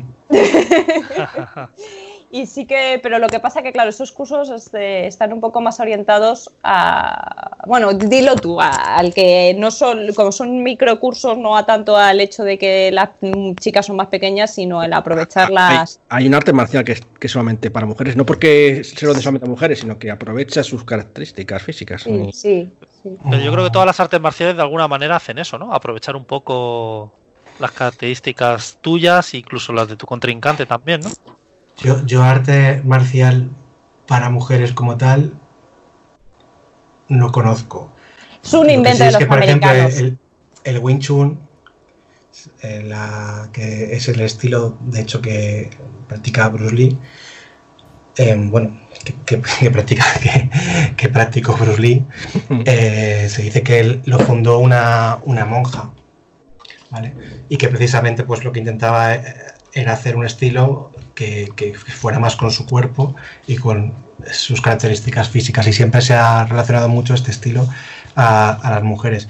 Creo que también, por ejemplo, el uso de la naginata, que es un, un arma japonesa, como una lanza, una lanza, es como muy propio de las, de, de las mujeres. ¿no? Eh, nos reímos porque es que precisamente en la última mm, eh, aventurilla que hemos jugado del mundo de Chulu, mi personaje era una japonesa y, y- y le puse de arma, era esta ambientada de los años 30, y le puse una, de arma una naginata y decían, ¿pero a dónde vas? Que esa arma es enorme, no sé qué, que no la puedes ocultar. Y yo digo, ya, pero es que en los años 30 las japonesas en los institutos y en los colegios entrenaban con la naginata y era, eh, o sea, igual que nosotros ahora aprendemos baloncesto, ellas aprendían naginata y entonces es el arma que por lógica mi personaje puede saber usar. Y va muy bien para mantener la distancia durante el COVID. Exactamente. Perfecta. Es, No se te va a eh, acercar nadie, eso es verdad. Sí, sí, va, va- va estupendo. No, a ver, hay artes marciales eh, donde el tema de la fuerza no es tan importante y, y generalmente pues aquellas en las que puedes ir a- al suelo mm, te permiten jugar con la fuerza de otra forma y, y- y, bueno, pues eh, no son tan importantes estas características físicas. Ah, pero bueno, arte marcial creado específicamente para mujer, yo creo que, que las artes marciales pues pueden ir más con una o, u otra persona, dependiendo de sus características físicas. Y desde luego que la fuerza es importante, aunque haya por ahí pelis que no lo digan. También hay un artículo en la web que habla sobre esto, de que la fuerza sí es importante. También es la agilidad, también es la puntería que tengas si vas a, a golpear, lo echado para adelante que seas cuando vas a hacer algo. Si, si eres muy fuerte y muy ágil tal, pero en una situación de, de peligro te quedas paralizado, pues se acabó, se acabaron todas tus cualidades físicas, ¿no? Pues bueno, en fin. A mí, a mí es que no, no me gusta hablar de artes marciales para hombres y para, y para mujeres, la verdad. Es una cosa que, Yo o sea, he- No, Eh, yo no de decir porque sí que- para mujeres, sino en plan para algo físico en concreto, una característica. Sí, sí que es verdad que los americanos que lo venden todo, los norteamericanos que lo venden todos, han como venden por ahí eso del arte marcial para fen- defensa personal femenina, no sé qué. Yo creo que es simplemente que han cogido una mezcla de artes marciales, o sea, de conocimientos y no sé qué, y han hecho como diciendo esto es para mujeres porque viene. Pero es, o sea, lo que he visto, porque lo que he visto por las redes, es eso, es una especie de como de que han cogido una especie de mismatch y han cogido cositas de todos los sitios, han dicho esto va bien para las mujeres. Y lo estamos comer- lo estamos comercializando como tal. ¿Sí? ¿Te acuerdas, por curiosidad, qué tipo de técnicas han incluido en ese tipo de... Eh, mm, era no, no, mucho, yo es que vi solo un microvídeo de que era como una especie de como eran además era muy específico porque eran evasiones eh, de ataques de tipo violación, o sea que era muy concreto. No sé lo que es el, el general de lo que han metido. Claro, tú puedes, tú puedes, en una casa de artes marciales, tú puedes preparar técnicas que estén más orientadas o entrenar más técnicas eh, atendiendo al tipo de agresiones que suele sufrir determinados colectivos. Pero eso es otra cosa. Es igual que si das un curso a, a policías o si das un curso a, a gente que trabaja en un hospital. Pero bueno, es, es, adaptarlo. son, adaptaciones. En fin, bueno, pues eh, vamos a intentar eh, ya ir eh, llegando hacia el final, nos queda poquito. Vamos a hablar de... Mm, esto es un juego que es de ambientación bastante asiática, lo que pasa que es probablemente actual, de la manera en época actual el que más se juega de, este tipo de ambientación, que es la leyenda de los cinco anillos, famoso Sergio, ¿eh? Esa partidita. y que a pesar de que mm, es una, es un, ya hemos hablado de él un poco del mundo de en Rokugan cuando estábamos hablando de las aventuras orientales, el primer eh, libro salió en el 96 y tiene ahora mismo está por la quinta edición. Es eso, una ambientación de época medieval, eh, principalmente Japón feudal, exactamente, muy eh, con mucho el tema del honor, los samuráis, los busis que llaman, eh, pero de hecho tiene su propio suplemento específico de artes marciales cuerpo a cuerpo, no o sea que aunque el, libro principal eh, hable mucho de los samuráis, tiene, tiene, artes marciales también cuerpo a cuerpo, que es el, el Camino de la Mano Abierta, que salió en el 2004. Y bueno, eh, ¿Qué podemos decir este? O sea, ambientación, influencia 100%, eh, reglas también. Eh, sí, a ver, me toca, ¿no? no sabía, si, no sabía si vais a entrar con... Todos, todos los que queréis opinar, evidentemente. Ah, vale. No, pues eso sí, un poco lo que tú has dicho. Japón feudal con influencias asiáticas y un mundo totalmente inventado. O sea, no, no, busques un. No busques Japón en Rokugan, vas a encontrar muchas cosas que sí, pero hay otras, alguna otra cosilla que no. Y con respecto a las artes marciales, porque luego tiene, bueno, también tiene magia, en fin, un montón de cosas. Pero centrándonos en las artes marciales, bueno, ha cambiado un poco desde la primera edición, que básicamente se dividían entre magos, ¿no? Los Sugenya y los eh, Bushi, que pues, eran los diestros en las técnicas de la espada, y luego cada clan sí que tenía sus propias técnicas, que era muy, muy rollo mundo de tinieblas, con, pues con, por ejemplo, las sendas de vampiro o algo así, ¿no? Tenías una serie, ibas eh, avanzando en una serie de, de técnicas, y si no tenías la anterior no podías tener la siguiente, y así sucesivamente, ¿no? Ahora, paso de la primera, que es esto, a la quinta edición, pasando por a tres ediciones en medio, eh, fueron incorporando nuevas, digamos, nuevas clases, nuevos, nuevas profesiones, nuevas, eh, sí, nuevas clases, ¿no? Entonces, eh, aquí aparecen los monjes, muy ligados al jiu-jitsu, que, es una de las artes marciales que se usa en la, en la leyenda. Y, y, bueno, pues también aparecen más riqueza de técnicas, ¿no? Entonces yo concretamente en la, en la quinta edición, ¿vale? Aparecen siete técnicas, pero dos de ellas eh, son principalmente orientadas al combate, que son la kata y el kijo. Las katas son las técnicas que puedas hacer con una espada, con armas a distancia, algo más físico. Y el kijo es algo muy parecido a lo que contaba Jorge en, en Run con, con el ki y entonces puedes hacer puños de fuego, concentrando tu ki puedes hacer técnicas de, pues eso, puedes llegar a, proyectar a alguien y bueno, todo este tipo de, o sea, es bastante, es bastante fantástico las técnicas que tienen. O sea, aquí, claro, aquí lo que haces es eso, pues eh, canalizas un poco la fuerza de la naturaleza, ¿no? los anillos famosos, los cinco anillos. Entonces hay técnicas de fuego, de aire, de, tierra, en este caso, ¿no? Y con, con, las catas pasa un poco igual, ¿no? Cada, cada clan tiene eh, cosas más específicas para ellos. Eh, y bueno, puedes eh, elegir un poco lo que quieras. Aquí está, yo creo, es semi blanda, es la, las artes marciales aquí. No son muy duras, que no especifican al milímetro que se hace. pero sí que te permiten dentro de tu senda, tú eliges una, dentro de tu, de tu clan, ahora eliges también además una, una escuela. Entonces, dentro de tu escuela tienes cierto rango de movimiento y más o menos se describe un poco unas técnicas que luego aplicadas al juego no son demasiado tediosas a la hora de, de desarrollarlas. Bueno, semi blanda porque describen técnicas, pero no, no el detalle absoluto. En este caso, quinta edición hablo, ¿vale? Primera edición era bastante más sencillo. O sea, recuerdo eso, los duelos de espada, por ejemplo, que empezabas a hacer foco, foco, foco, foco, y al final uno de los dos moría, básicamente. Era bastante. Sí, eh, hemos de decir que es, algo a llamar la atención de la leyenda de los cinco anillos, sobre todo la primera edición, ya en la quinta ya lo veremos que a pesar de que evidentemente son samuráis, son busis, tienen mucha importancia su camino de la espada como guerreros, morir era súper fácil en un combate y entonces había que evitar combatir en realidad, ¿verdad? Claro, a ver, o sea, el combate es en este sentido un poco real, porque, claro, o sea, si tú te veías tu honor mancillado y tenías que hacer un duelo para limpiarlo, pues ese duelo, eh, uno de los dos iba a acabar mm, muerto con mucha probabilidad. No en todos los casos, pero con mucha probabilidad ibas a acabar muerto. Eh, esto le quitaba un poco a lo mejor de épica, ¿no? Esto ha sido una siempre una batalla que ha habido entre unos que decían que esto está muy bien y otros que decían, pues a mí me gusta un poco más, poquito más épico, ¿no? El juego. Habrá que ver quinta. Yo he jugado solo el kit de iniciación, de momento no se me ha muerto nadie. pero, pero habrá que ver luego esto plantado fuera de un torneo, a ver cómo, cómo funciona. En principio yo lo que he estado leyendo, mm, las técnicas no parecen tremendamente letales. O sea, en cuanto a mm, golpear de una manera con la espada o hacer un golpe con, el ki, no parece que eso te vaya a matar, ¿vale? O sea, a lo mejor en, en, combinación con el resto del combate puede ser muy letal. Así, echándole un vistacillo, tampoco me lo he leído en profundidad. ¿eh? No me parece que sea tan letal como ocurría con la, con la primera.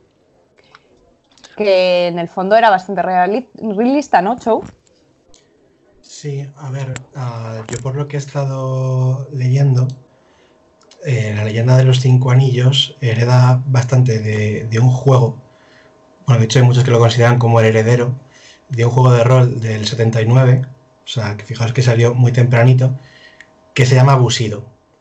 Y ya un juego de rol que se llama Busido, con eso ya lo decimos todo, ¿no?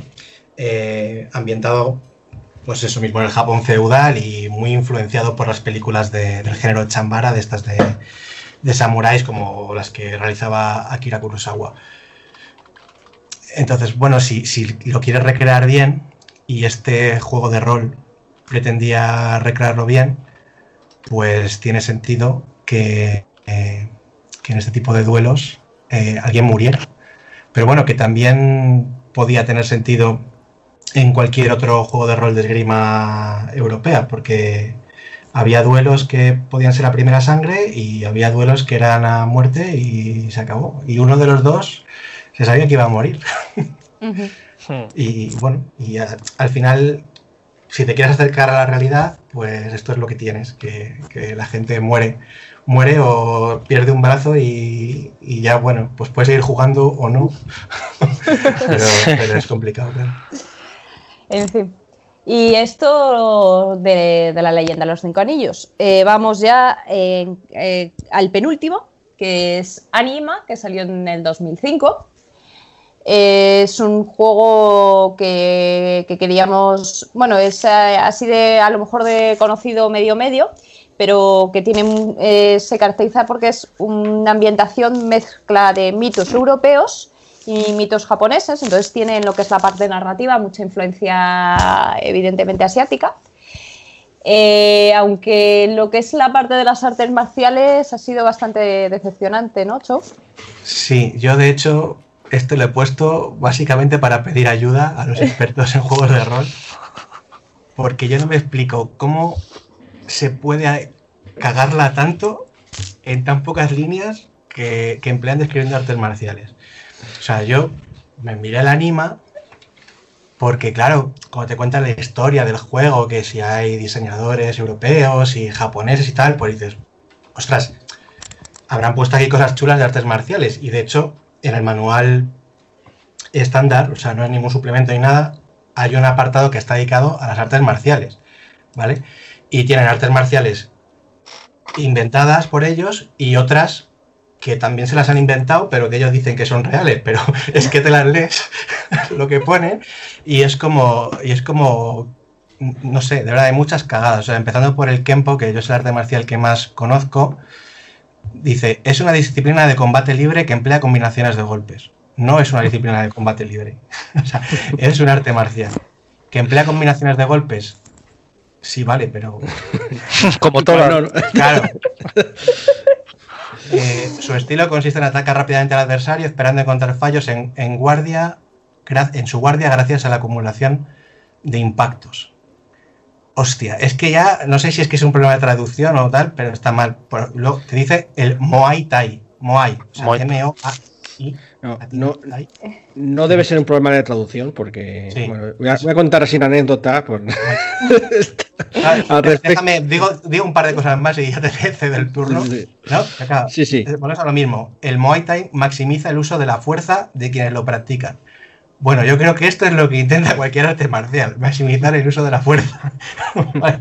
Supongo que quería referirse a que es un arte marcial, pues así que, no sé, más explosivo, que con golpes duros, blando codos y rodillas, que luego eso sí que lo pone, lo pone, lo pone bien. O luego, y ya con esto corto, habla de, del Sotokan, que es un estilo de karate, pero no menciona el karate. Pone Sotokan directamente.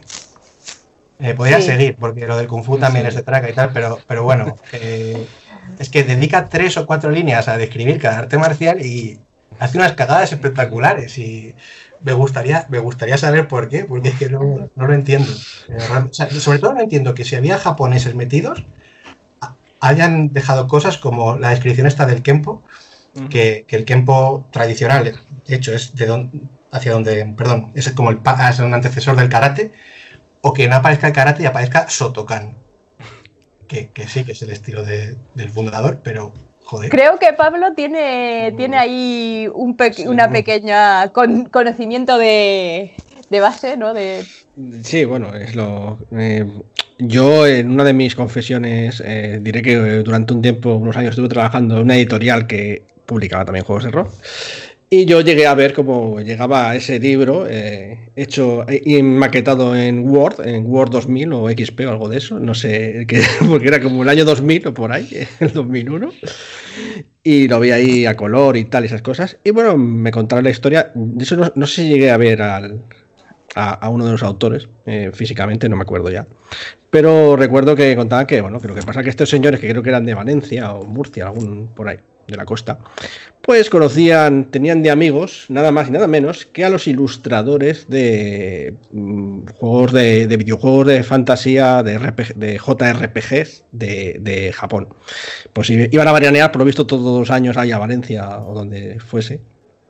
Debían estos chicos y los conocían y decían, y eran unos chicos, pues bueno, pues que tendrían sus 18 años. Eh, Internet, pues bueno, no, no estaba todavía, creo que por los, esos años la Wikipedia todavía no estaba muy así. No había tanto conocimiento y supongo que a ellos tampoco le dieron por buscar en muchos libros.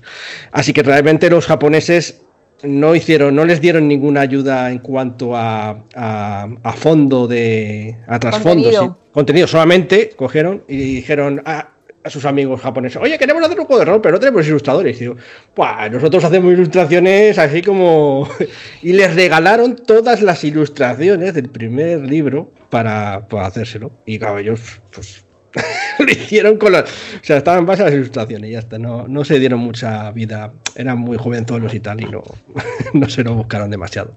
Ah, pues sí, las ilustraciones están muy bien, ¿eh? Eso sí que decirlo. Además, como página que se fundamenta en ilustrada, eh, te puedo decir que. Pues, pues es que son. Pues, lo que hacen videojuegos como el Final Fantasy y tal. De hecho, creo que en concreto muchas de las ilustraciones son de ilustradores eh, pues japoneses de, de allí, de, de, Final Fantasy y juegos similares. No, no sé, Dragon Quest y tal. El caso, pues, bueno, por eso son tan bonitos, pero realmente, pues, no solamente es una cagada todo esto del trasfondo de las artes marciales, sino también el sistema, que además eran muy fans de Rolemaster, lo cual ya, en fin, le quita muchos puntos. y bueno, el caso es que donde yo trabajaba la editorial no lo llegó a sacar porque dijeron que estaba color y claro, le dijeron, no, lo vamos a sacar en blanco y negro. Y dijeron, sí, hombre, Y- Claro, con, con nuestros super Con lo que nos ha costado hacer las ilustraciones. claro. Bueno, ya no les ha costado nada porque se lo dieron. Pero es verdad que ese juego en blanco y negro pierde mucho, ¿eh? Querían sacarlo en blanco y negro. Ahí tal. Pero bueno, pues obviamente por eso no, no lo sacó quien lo sacó. Y lo sacó otra editorial. Ahora, lo entiendo todo. Sí, podemos pasar al siguiente. sí, pasemos al- bueno, Ahí se, ahí se cierra el círculo. Sí, sí, sí. En fin, y ya para cerrar, vamos a, vamos a hablar de, algo que son eh, artes de lucha también, pero no son lo que podemos hablar las artes marciales como entendemos por como tales cuando hablamos, porque sí que lo son, son porque al fin y al cabo un arte marcial es algo que de guerra, pero no te metas en definir lo que es un arte marcial, porque ahí podemos tener, o sea, lo del Shadowrun y el Cyberpunk va a ser una tontería comparado con esto. Vale. ¿vale? Digamos que hay gente que lo llama artes marciales europeas, por ejemplo, pero básicamente vamos a hablar de juegos de rol de esgrima, ¿no? O donde la esgrima juega un papel importante. que, que bueno, eh, de ahí vamos a mencionar tres, eh, aunque por ejemplo antes nos ha, nos ha comentado Pablo que por ejemplo la esgrima también era bastante importante en el Frankenstein. No, Franken- Eh, Falkenstein, castillo de Falkenstein. El, casti- el castillo, eso, perdona, que me he liado. Eh, pero hay, hay uno que es el primero de todos, que hay que ver, mira que prontito, porque recordad que el Dungeons and Dragons salió en el 74 y este se publica en el 75. Se llama Engard y está ambientado en la, en la Francia del siglo XVII, o sea que con la época de los mosqueteros y todo ese tipo de historias. Y es tan antiguo que se caracteriza por tener un sistema de combate, de juego para hacer combates por carta. Actualmente es actualizado para hacerlo por email, pero tú imaginar hacer cómo se hace un combate por carta, mandando todo el mundo sus cartas al máster. Combate de esgrima. Un combate de esgrima. Ojo, ojo, ¿qué me estás Ojo. contando? Como, como el ajedrez por correspondencia. Cada, No, no entiendo. sí, sí, cada ronda dura un mes, porque tú tienes un mes para pensar Ah, tu ah, movimiento y mandárselo al, al juego. Pero es que eso es una no, era un ronda. juego, ¿eh? no era un juego de mesa, era un juego de casas. Sí, sí, sí. No, no sé. ¿cómo Bueno, pero en- ¿cuándo empezaron esto? Porque yo estaría todavía jugando en, en fase ten- Tendría el, libro en fase beta todavía. No lo sé, vamos a ver. Es súper súper llamativo. Aparte de eso, bueno, pues eh, tienes el manual, evidentemente, y puedes jugar en mesa con él de manera normal. Pero había habido partidas que han durado años y que han sido bastante eh, importantes. Eh, luego está Séptimo Mar, que nosotros hemos hablado de él en alguna ocasión, en- sobre todo de la segunda edición, que, eh, que es la más reciente. Bueno, eh, ha salido hace cuánto, sal- ¿hace cuánto salió la segunda edición, Pablo? La de Séptimo Mar. Pues aquí en España hace no mucho, de 4 o 5 años así, creo, por ahí. Mm. La primera es del 99. Sí. eh, y luego está por último el Capitán a la Triste, que es Made in Spain completamente, del 2002, que además tiene un suplemento que se llama Los Maestros de Esgrima, me parece que es, del 2003, que es eh, dedicado exclusivamente a la esgrima. A ver, habla, empezamos por Séptimo Mar. Que sí que más conocemos todos, ¿no? Sí, bueno, no, de hecho conoce el de, el del Capitán a la Triste bastante también, pero Ah, bueno, pues, Sí, de hecho, Séptimo más- Mar no lo he jugado nunca. como es el más antiguo, vamos a empezar por Séptimo Mar y luego el Capitán a la Triste, ¿vale? Pues yo creo que Sergio es el más indicado porque es el que más le gusta, así que. Bueno, Séptimo Mar. eh, pues nada, Séptimo Mar es un juego de, de espada y brujería, por decirlo de alguna manera, eh, ambientado en. Bueno, ¿qué ambientación? Dijo, perdonad. que- ¿Dónde está ambientado? ¿Qué Está- es? Es en la época de los 1600 piratas, y tal, pero esto es inventado, ¿sabéis? Porque esto no es como Rokugan, ¿no? Como existe. Rokugan. Me, ha- me ha Sí. sorprendido lo de espada Sí. y brujería. Sí. Brujería- ahí, no he jugado a, a Séptimo Mar, pero es rollo. También hay magia y esas cosas. Bueno, hay Sí. magia, tampoco tanta, pero bueno, sí, sí, Sí, que hay. es, verdad, es verdad que es un poco compli- o sea, es un poco complicada porque Debería haber dicho capa y espada. sí, Me estoy dando eh, cuenta. es un poco porque es, eh, la magia tiene precio y, entonces hacer cosas con magia no es no se hace a la ligera, entonces no es que se utilice mucho, pero sí que existe. Eh, pero sí que es un juego, como dice Sergio, de capa y espada en el sentido de que eh, tiene esa misma ambientación del Engard, de, aunque está ambientada en un mundo fantástico de esa época, de los libros de los tres mosqueteros, el capitán a la triste también, de esa digamos, ese airecillo de las películas de piratas, por eso se llama Séptimo Mar, etcétera, etcétera. Sí, y ese tema de combate es muy importante ahí, de hecho. Mm. Si José estuviese aquí, se quejaría mucho de que tener un personaje con esgrima y un, tener un personaje sin esgrima se nota muchísimo, ¿verdad? Sí, a ver, eh, en esta edición sobre todo, ¿eh? O sea, en, en, la primera edición no se notaba tanto. O sea, digamos que era más narrativo incluso, ¿no? Que tener esgrima te daba cierta ventajilla, pero pero era más narrativo. También es verdad que las esgrimas tampoco estaban súper bien, súper profundas, súper bien detalladas en la primera edición. Ahora a lo mejor un poco más, tampoco es excesivo, pero un poco más. Pero sí que es verdad que en esta edición la esgrima eh, desestabiliza mucho un combate. Oh, sí, sí, o sea, es, es una cosa que, que da cierta ventaja, o sea, da mucha ventaja al que practica esgrima. Y bueno, todo la esgrima aquí es común para todo el mundo, por decirlo de alguna forma, es todas las técnicas son las mismas, todos los que sepan esgrima tienen acceso a las mismas técnicas y luego cada escuela tiene algo particular, como una ventaja particular. Entonces, bueno, no profundiza demasiado en técnicas concretas. Eh, en cuanto a la mecánica. en cuanto a la mecánica, sí. Sí, porque la descripción sí que. O sea, de manera narrativa, claro, a ver. Eh, aquí se trata de que tú interpretes y hagas un poco. Eh, de alguna manera que tu técnica la interpretes tú, te la inventes tú. También va un poco de eso este juego. Entonces, sí, puedo hacer una estocada, pero ¿cómo, cómo hace tu personaje la estocada? Y es donde te deleitas, ¿no? Entonces, este juego sería muy narrativo, en ese sentido, vamos, es totalmente narrativo. De hecho, es curioso porque eh, mezcla un poco la idea, quizá, de. No, de las, no sé si de las cartas, pero sí un poco lo de que hablamos antes de la estrategia en en el combate, ¿no? En lugar de ser tan caótico, porque tú eliges, sí que tiras los dados y tienes como una reserva de, energía, por llamarlo de alguna manera, ¿no? Lo llaman aumentos. O, movimientos o algo así. Aumentos, sí, eso como, sí, movimientos.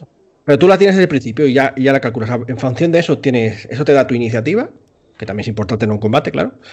Y, luego eh, administras esa iniciativa eh, para hacer acciones con, pues, de una manera u otra. Entonces, que si puedes hacer estocadas, y si paradas, que si no sé qué.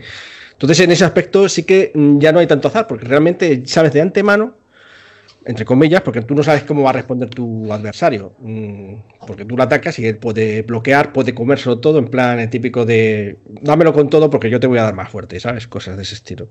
Entonces, pues bueno, es una forma un poco distinta de alejarlo del caoticismo típico de los juegos de rol y, y orientarlo de otra manera. Es un poco difícil de tragar, no sé si tragar, de, entender o de asimilar para alguien que haya jugado muchas veces con, los sistemas convencionales. Sí, es un poco difícil. Y luego al final acabas cayendo, o sea, acabas teniendo como como una estrategia, o sea, luego no hay tanta estrategia, es decir, sí, porque hay, en función de lo que te haya salido de iniciativa, si el otro va antes, tú ya solo puedes, o sea, si no quieres, eh, yo qué sé, eh, pues morirte, básicamente, prácticamente tienes que hacer eso, o sea, es como te va, te va, el otro te va obligando, que también es cierto, porque tiene la iniciativa a él, entonces te va obligando a que tú hagas, en ese sentido. Lo, lo, que es que tienes tu habilidad especial y alguna otra más, que solamente puedes hacer una vez por, ronda, y bueno, pues eso es un poco lo que te puede salvar o Sí, es un poco el, el, pensar como tienes cinco tipos de técnicas o más la habilidad especial y tal,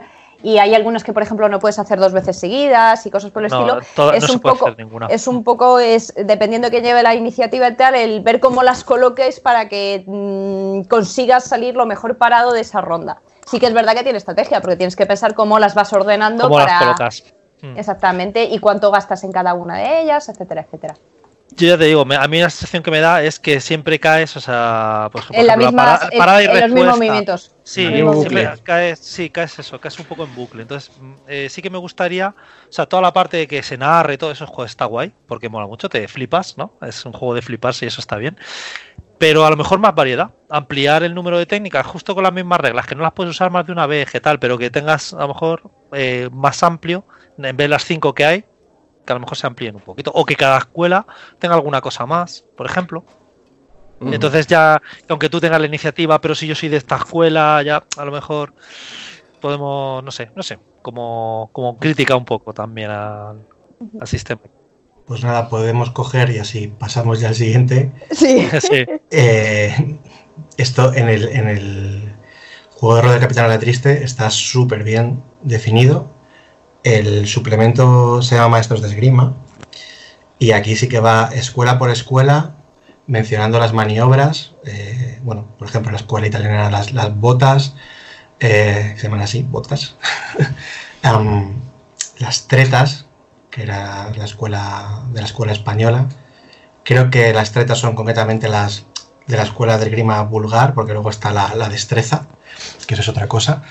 Y bueno, la verdad es que el, el- el manual es una pasada, es una maravilla, se nota que hay un trabajo por detrás muy bueno, ah, rollo el de, el de GURPS, pero claro, dedicado solamente a, a la esgrima a la esgrima europea, ¿vale? Porque claro, esgrima también, el- la leyenda de los cinco anillos también es esgrima, es fundamentalmente esgrima. Lo que pasa es que, bueno, estamos hablando de juegos ya de, de esgrima europea. Y una cosa que me encanta de- del manual es que em, cada, cada maniobra está ilustrada y puedes ver en qué consistía. Es una ilustración por maniobra que en algunos casos a lo mejor pues dices, bueno, eh, no, me, no me queda muy claro, pero, pero claro, el, que cada maniobra esté ilustrada eh, es una pasada. Es algo muy chulo que no he visto en, en ningún juego, tampoco en artes marciales, que también podía decir, vale, pues mira, esta, esta técnica es así, o esto es un bloqueo, o este tipo de patada, ¿no? A nivel, a nivel básico. Eh, bueno, yo solamente lo he encontrado en este juego. Supongo que en alguno más eh, tendrá, tendrá menos eh, alguna técnica reflejada. Pero es que en este, maniobra por maniobra, tienes ahí su ilustración. Y creo que es un punto muy, muy, muy a su favor. De hecho, yo del Capitán de la Triste tengo todo lo que ha salido para rol y no lo he jugado nunca. Pero es que lo leo por placer. O sea, no os puedo decir qué tal es el tema del combate, porque no lo he experimentado en mi propia carne. Tiene pinta de ser también pesadito. Eh, pero lo que son los manuales es que da, da gusto leerlos.